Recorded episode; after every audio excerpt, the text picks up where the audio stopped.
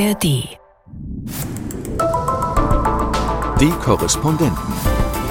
Reporterleben in London. Hier gibt es einen hübschen lilafarbenen Bademantel mit Hermelinkragen. natürlich in tierfreundlichem Plastik. Und der ist ausverkauft. Ich habe geguckt. Herzlich willkommen zum Podcast Die Korrespondenten in London. Heute mit Gabi Biesinger Hello? Und Imke Köhler. Hallo. Mein Name ist Christoph Brössel. Große Ereignisse kündigen sich an, die Krönung steht vor der Tür und wir lassen uns ein wenig tragen von der Begeisterung in der Stadt und in einigen Redaktionen. Ich habe hier die wunderbare Beilage aus dem Daily Mirror mitgebracht. Die Kolleginnen und Kollegen haben mal die schönsten Partyartikel und Memorabilia zusammengetragen. Hier gibt es einen hübschen lilafarbenen Bademantel mit Yes! Hermelinkragen, natürlich in tierfreundlichem Plastik. Und der ist ausverkauft. Ich habe geguckt, weil ich meine, stell dir mal Gabi vor, war schon dran. stell dir mal vor, du liegst da im NHS-Krankenhaus und äh, flanierst mit hast dieser wenigstens ja, einen royalen Robe. Auftritt. Ja. Auf dem Flur ein königlicher Auftritt. Ganz nett auch diese gelbe Quietsche-Ente für das royale Bad mit natürlich Krone. Habt ihr sonst noch Lieblingsstücke so schon für euch entdeckt? Also ich fand den Bademantel ganz groß, muss ich sagen. Der wird von nichts getoppt, finde ich. Äh, Ja, ich habe in einem Geschäft einen Anhänger gesehen, goldene Kutsche, also sieht aus wie so ein Christbaumanhänger und kostete 60 Pfund. Und habe ich gedacht, das ist aber echt mal eine Investition einfach für so einen blöden Anhänger. War der wenigstens vergoldet oder? Nee, ich glaube, es Nein, war, das war eher wahrscheinlich so eher made in China. angemalt. Ähm, Aber es gibt auch Kritisches anzumerken im Vorfeld der Krönung, denn die Regierung hat mal eben ganz fix die Gesetze verschärft, um gegen Demonstrierende und Störende vorgehen zu können. Eingriff in die Bürgerrechte, fragen wir. Und wir wollen mal auf den besonderen Teil der Krönung blicken, die Salbung. Ein etwas aus der Zeit gefallener Akt, der aber interessant ist für das Selbstverständnis der Krone, die Monarchie. Dazu später mehr. Wir haben aber nicht nur die Krönung als Großereignis vor der Tür, sondern auch den Eurovision Song Contest in Liverpool. Wir werden berichten. Gabi war deswegen auch schon mal in Liverpool vor Ort. Wie ist die Stimmung? Freut sich die Stadt? Ja, also man kann dem Ereignis dort nicht entkommen. Äh, Alles ist plakatiert. Äh, Das ist so eine, so eine Ellipse, dieses Logo ähm, in bunten Farben. Alle Bushaltestellen, alle Läden haben Welcome ESC. Natürlich gibt's auch schon einen Fanshop, wo ordentlich was los war. T-Shirts, Tassen, pinkfarbene Hüte, regenbogenfarbenes Lametta. Also alles, was man so braucht, um so eine Party zu feiern. Also es gibt eigentlich auch niemanden, mit dem ich gesprochen habe, der irgendetwas Negatives über den ESC zu sagen hat, denn die Stadt hat ordentlich Zuschüsse gekriegt, um das Event jetzt auch zu stemmen und äh, geht davon aus, dass sie am Ende einen massiven Gewinn machen werden durch diese Veranstaltung. Und äh, da freut sich ja im Grunde jede Stadt drüber. Und ähm, was ja natürlich das Besondere ist in diesem Jahr, ist, dass Liverpool ja ausrichtet für die Ukraine. Also wir erinnern uns im letzten Jahr, Sam Ryder, der Kandidat der Briten, war ja bei der Juryabstimmung auf Platz 1 gekommen. Dann hatte das Publikumsvoting für die Ukraine ihn ja aber noch überholt. In der Ukraine kann nicht ausgerichtet werden. Darum hat Großbritannien das übernommen und in diesem Falle eben Liverpool. Und es hieß dann eben, das wird eine gemeinsame Ausrichtung. Die Ukraine ist in starker Weise daran beteiligt. Und das sieht man eben auch in der Stadt. Da gibt es eben verschiedene Kunstwerke, die die Stadt durch ukrainische Künstlerinnen und Künstler beauftragt hat. Es gibt so einen Rundweg, zwölf Vögel sind da quasi gelandet. Die sind, man kann das immer so schwer beschreiben. Ich habe jetzt gesagt, PKW groß. Also dann kann man sich das so vorstellen. Das sind schon fette Dinger, die so aufgeblasen sind und äh, wo dann ukrainische Musik gespielt wird und die repräsentieren die zwölf Regionen der Ukraine und es ist die Nachtigall, das ist nämlich der Nationalvogel der Ukraine. Und da kann man eigentlich die ganze Innenstadt entdecken, wenn man diesem Vogelparcours quasi folgt. Und zwei andere Kunstwerke habe ich mir noch angeguckt. Das eine war in der sehr interessanten Metropolitan Cathedral. Das ist die größte katholische Kirche in Großbritannien, die ähm, erst in den 70er Jahren geweiht wurde, also ein modernes Gebäude. Und das Interessante ist, dass sie rund ist und der Altar in der Mitte, also dass ganz herum die Versammlung sitzt und über dem Altar Das könnte man wie ein kleines Türmchen beschreiben, aber es ist auch wie eine Krone. Die Dornenkrone Christi soll das sein. Da hat ein ukrainischer Künstler ein Kunstwerk geschaffen, das eben auch in der Kirche steht. Ähm, und das ist eine menschliche Figur aus Ketten, die an Ketten hängt und versucht, diese Ketten zu sprengen. Und das heißt The Need for Freedom. Und kann man sich ja vorstellen, das Bedürfnis nach Freiheit spielt eine Rolle in der äh, aktuellen Lage. Und das zweite Kunstwerk, ähm, was ich dann noch entdeckt habe, ist draußen vor dem Rathaus. Da gibt es ähm, ein Nelson-Denkmal, also hier für Admiral Nelson, den großen Seefahrer. Und das ist bis oben hin mit Sandsäcken zugepackt. Und das ist das, was die Ukrainer im Moment mit ihren Denkmälern und Monumenten machen, damit die nicht von Bombensplittern zerstört oder beschädigt werden. Und das hat eben auch ein ukrainischer Künstler gemacht. Und da sind so Bildschirme in den Sandsäcken. Und äh, da hat er ein Video gedreht, in dem er erklärt, welche bedeutende Rolle die Musik für das Durchhaltevermögen seiner Landsleute hält, dass überall gesungen wird und ähm, dass auch im Militär musiziert wird und dass während die Bomben fallen im Keller in Kiew weiter Konzerte veranstaltet werden und wie die Musik verbindet. Und das ist ja auch das Motto des ESC, United by Music. So kommen diese Geschichten an der Stelle wieder zusammen. Ist dein Eindruck, dass den Ausrichtern das ganz gut gelingt, die Ukraine da einzubinden? Das ist schon mein Eindruck. Bei der Präsentation im Fernsehen selbst werden ja auch äh, ukrainische Moderatoren, Moderatorinnen beteiligt sein. Und äh, ich habe mit der Chefin von Culture Liverpool gesprochen, wo die Fäden zusammenlaufen. Und die hat gesagt, das wäre so ein Breath of Fresh Air gewesen. Das wäre so ein frischer Wind, der da nochmal gekommen wäre. Und dass man auch im Grunde so ein bisschen so eine Demut haben müsste. Wir sind eigentlich nicht die, die im Mittelpunkt stehen, sondern es ist unsere Rolle, die Ukrainerinnen und Ukrainer in den Mittelpunkt zu stellen. Jetzt bin ich aber noch ein bisschen neugierig auf Liverpool geworden. Wie ist deine Empfehlung, mal unabhängig vom Eurovision Song Contest, eine Reise wert? Ja, unbedingt. Also ich habe ja noch gar nicht über den Cavern Club, die Beatles-Fans und was da sonst noch alles unterwegs ist, gesprochen. Und die Meile am Wasser. Ich meine, das ist auch so eine Stadt der Gegensätze. Das war ja mal eine sehr reiche Stadt wegen der Handelsverbindungen, auch Stichwort Sklavenhandel. Da mhm. gibt es auch ein entsprechendes Museum inzwischen, das diese Geschichte aufarbeitet. Also man sieht diese prächtigen Gebäude am Wasser Cunard Building, das war ja die Reederei, die die Titanic gebaut hat und so, kommt aus Liverpool. Und ähm, dann nebenan die Albert Docks, das ist eben jetzt auch so das Museumsvergnügungsviertel am Wasser, alles sehr schön gebaut. Überall übrigens die Schilder äh, dieser Renovierung und dieser Aufbau wurde finanziert von der Europäischen Union. Die sind yeah. noch nicht abgenommen worden, diese Schilder. Ein ewiges Mahnmal. Und gleichzeitig merkt man aber eben auch, dass es Liverpool nicht unbedingt wahnsinnig gut geht. Man sieht sehr viele Obdachlose, die auf der Straße leben. Ja, Reichtum zwar in der Historie irgendwie steckt, aber nicht unbedingt heute bei allen Menschen da ist. Kommen wir zur Krönung. Dieses Ereignis zieht Hunderttausende aus aller Welt an. Die BBC überträgt stundenlang, ebenso wie die ARD in Deutschland. Wir wollen in diesem Podcast auf einen besonderen Aspekt der Krönung zu sprechen kommen. Wir haben ja ein ganzes Paket rausgeschoben an Beiträgen, in denen wir über den kolonialen Schatten auf den Krönungsfeierlichkeiten berichten, zum Beispiel über die Musikstücke, die für die Krönung komponiert wurden. Wir haben über die Monarchiegegner berichtet und Imke, äh, Du hast dich auch mit dem zentralen Akt im Krönungsgottesdienst beschäftigt, der Salbung. Etwas sehr Besonderes, was meiner Meinung nach ein bisschen erklärungsbedürftig ist. Und deswegen habe ich den Beitrag würde ich gemacht. Dich jetzt bitten. ja, es ist erklärungsbedürftig. Die Salbung gilt als der heiligste Akt, der heiligste Teil der gesamten Krönungszeremonie.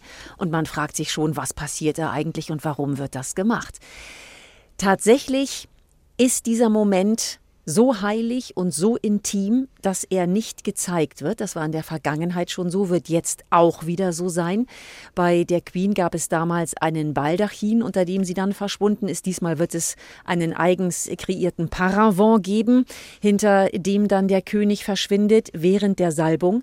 Und dieser Moment ist so heilig oder gilt als so heilig, weil es der Moment ist zwischen Monarch und Gott. Und da merkt man, wie sehr die gesamte Krönung tatsächlich eben auch eine religiöse Zeremonie ist. Das heißt, der König wird geheiligt, wird geweiht für seine Rolle.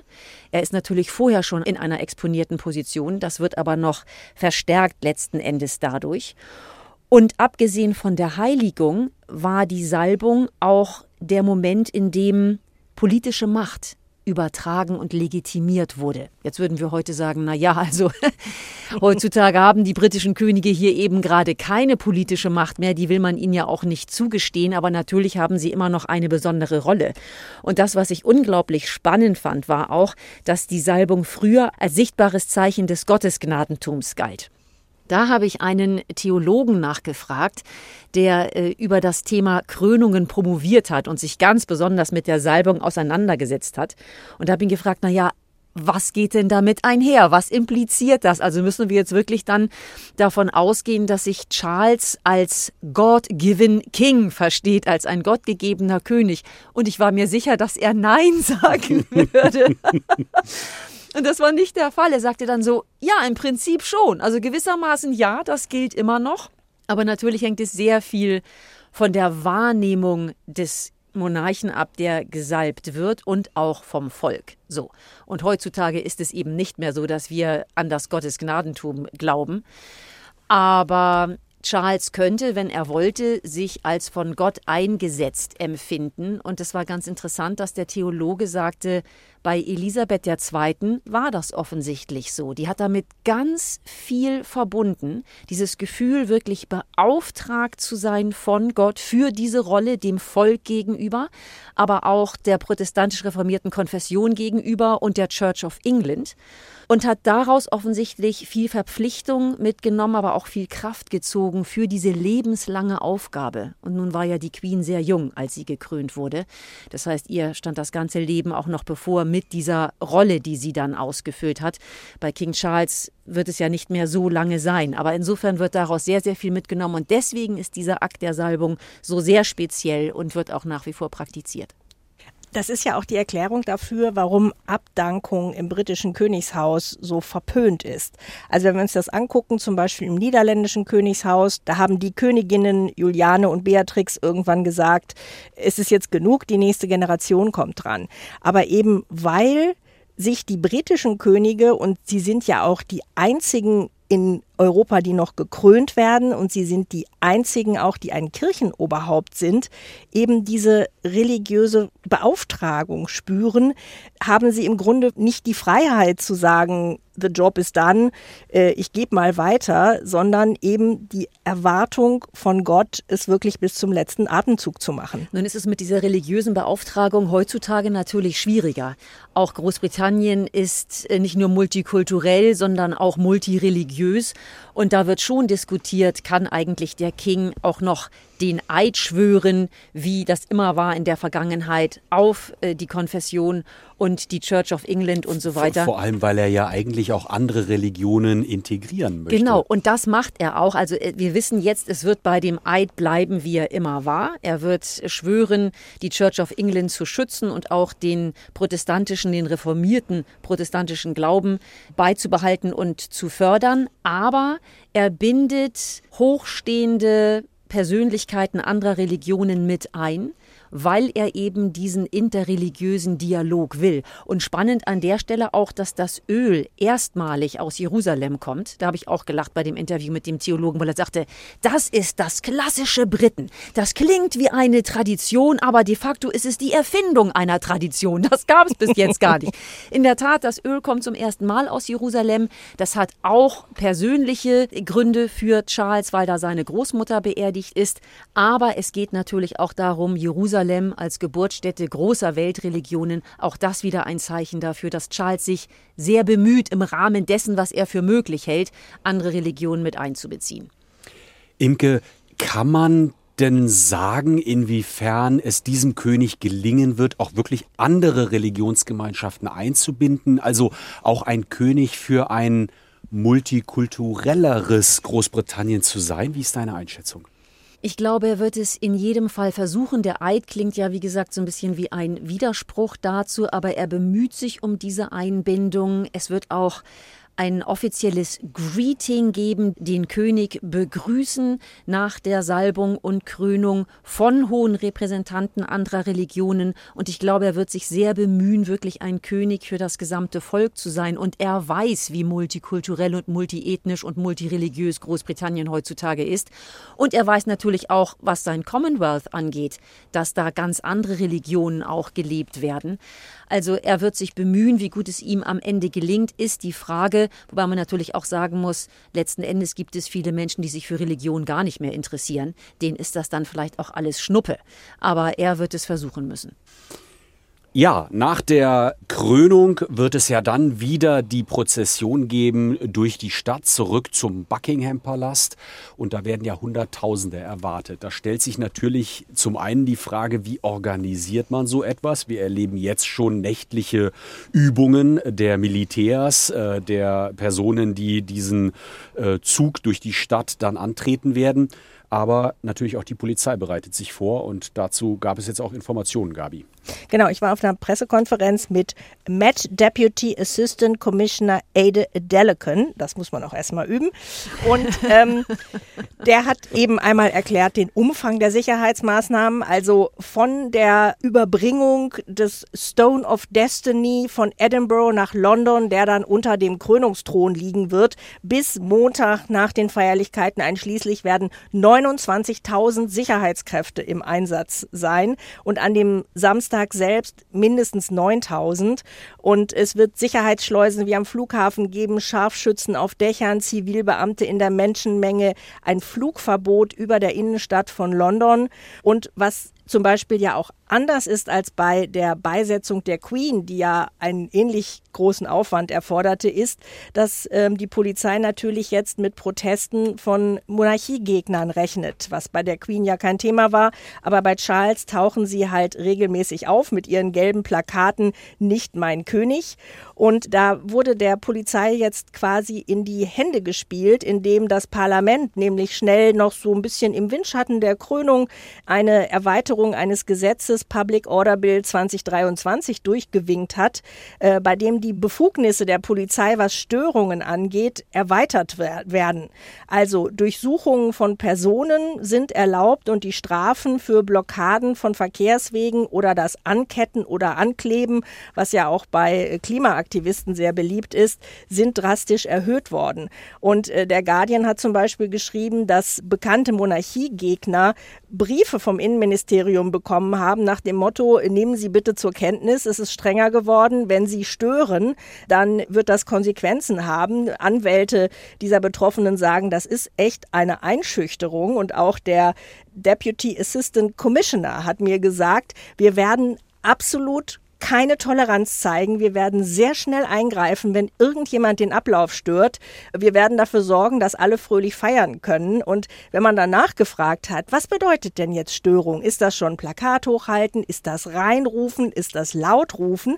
Dann hat er dazu natürlich gar nichts gesagt, sondern man werde das jeweils nach Situation entscheiden. Und das ist natürlich eine Unsicherheit, äh, die da erzeugt wird dass kein Monarchiegegner weiß, was er noch darf oder was er nicht darf. Und natürlich sollen negative Bilder am Rand dieser großen, pompösen Feiern unbedingt vermieden werden. Ich stelle mir bei diesem neuen Gesetz ja die Frage, ob man sich hier vielleicht Sorgen machen muss um ein Land, in dem jetzt Proteste eingeschränkt werden, Redefreiheit eingeschränkt werden. Imke, wie siehst du das? Klares Ja. Denn das gilt ja jetzt auch nicht nur für die Krönung. Es ist jetzt, wie Gabi so schön gesagt hat, im Windschatten durchgewinkt worden, aber es gilt eben nicht nur für dieses außergewöhnliche Wochenende, das gilt für immer. Und es ist auch ganz interessant, wenn man äh, Rechtswissenschaftlern oder Juristen zuhört, die sagen, na ja, es ist auch häufig so, wenn etwas erstmal Gesetz ist, dann wird es möglicherweise auch nicht nur ausgereizt, das Gesetz, sondern findet auch noch anderweitig Anwendung. Und wenn hier nicht mal definiert ist, genau was ist denn die Störung des öffentlichen Lebens, dann sind da ja eigentlich auch Tür und Tor geöffnet für wie auch immer Zugriffe der Polizei oder die Unterbindung äh, von Protesten. Und das tut diesem Land nicht gut. Also wenn man nicht mal mehr zu Protesten gehen kann, um Schilder hochzuhalten oder letzten Endes seinen Protest verbal zu äußern. Ähm, die Innenministerin Braverman zieht das natürlich sehr stark auf. Ja, wir wollen nicht, dass sich äh, Demonstranten auf die Straße kleben und den Verkehr aufhalten und dann kommen Menschen nicht mehr ins Krankenhaus und zur Beerdigung und so weiter. Ja, also oder sie, noch sie schlimmer. die großen Fälle. Man könnte ja Agent des Teufels mal spielen. Farbe auf die Kutsche. Ja, wir haben das ja alles erlebt in der Vergangenheit. Oder es ketten sich Leute eben äh, vor den Genau, also- Prozessionszug irgendwo fest oder irgendwas. Man, man kann natürlich von der Sache her sagen, ähm, man kann so argumentieren und bestimmte Dinge sollten verboten werden und sollten auch bestraft werden können. Aber jetzt eben diese vage Formulierung, das scheint eine Türöffnung zu sein für viel, viel mehr. Und eigentlich ist das gar nicht britisch. Das geht sehr stark auf das Konto dieser Regierung und des rechten Flügels dieser Regierung, scheint mir. Ich finde das ganz interessant. Ich will das nochmal mit zwei Zitaten einordnen. Also es gibt auf der einen Seite eben Menschenrechtsorganisationen wie Liberty, die sagen, das ist ein Albtraum in Sachen Menschenrechte, was die Polizei hier rund um die Krönung veranstaltet. Diese Drohbriefe an Protestgruppen, die neuen Gesetze und dann auch noch wird vermutlich gezielte Gesichtserkennung eingesetzt werden. Das ist noch nicht äh, entschieden worden, aber das ist natürlich auch etwas, was immer sehr viel Widerspruch aufruft. Kennen wir sonst aus China und anderen So, Staaten. gutes Stichwort, weil darauf reagiert natürlich Tom Tugendhat, das ist der Staatssekretär für innere Sicherheit der konservativen Regierung und der sagt nämlich, das Gesetz ermöglicht der Bevölkerung frei und unbeeinträchtigt öffentlich zusammenzukommen. Wir zeigen, dass Sicherheitsmaßnahmen in einer Demokratie zugunsten von Freiheit wirken und nicht wie in einer Diktatur, um Kontrolle auszuüben. Kann man Und nur das leider auch ganz anders einsetzen. Ja. das ist natürlich die Bilanz der Regierung an dieser Stelle. Ja, für mich auch eine befremdliche Argumentation, aber auf jeden Fall ein interessanter Punkt an diesen vermutlich royalen und auch schönen Tagen, aber dann doch aus meiner Sicht ein Schatten, der da erkennbar wird. Damit sind wir auch schon wieder am Ende angekommen und äh, ja, es verabschieden sich am Mikrofon Gabi Biesinger. Imke Köhler. und Christoph Prössel. Bis bald. Tschüss. Die Korrespondenten. Reporterleben in London. Der Großbritannien-Podcast von NDR Info. Ich bin Anuk Scholen und Just Know ist mein neuer Podcast. In Just Know geht es um Sophie. Sie ist Anfang 20 und Stewardess und lernt beim Nebenjob in einem Klamottenladen einen mehr als zehn Jahre älteren Typen kennen. Er will mehr von ihr als sie von ihm und sie gibt ihm auch deutlich zu verstehen, dass sie kein Interesse hat. Er zieht ab und meldet sich nie wieder, glaubt Sophie. Fast zeitgleich beginnt das Stalking. Sophie bekommt bis zu 150 Anrufe am Tag. Komische Mails, komische Nachrichten. Plötzlich gibt es ein Fake-Profil von ihr, dann immer mehr und sogar einen Fake-Porno. Sophie erstattet zweimal Anzeige gegen Unbekannt. Erfolglos. Der Typ lässt nicht locker und am Ende passiert das Schlimmste. Was genau, hört ihr im Podcast. In Just Know geht es um Sophies Geschichte und um den Mord an ihr. Vor allem aber will ich wissen, woran erkenne ich Stalking? Wann geht das los? Was kann ich tun? Wo sind Anlaufstellen und wie bekomme ich Hilfe? Just Know ist ein Podcast von NDR 2 und NDR Kultur in der ARD Audiothek. Hört rein, ich freue mich auf euch.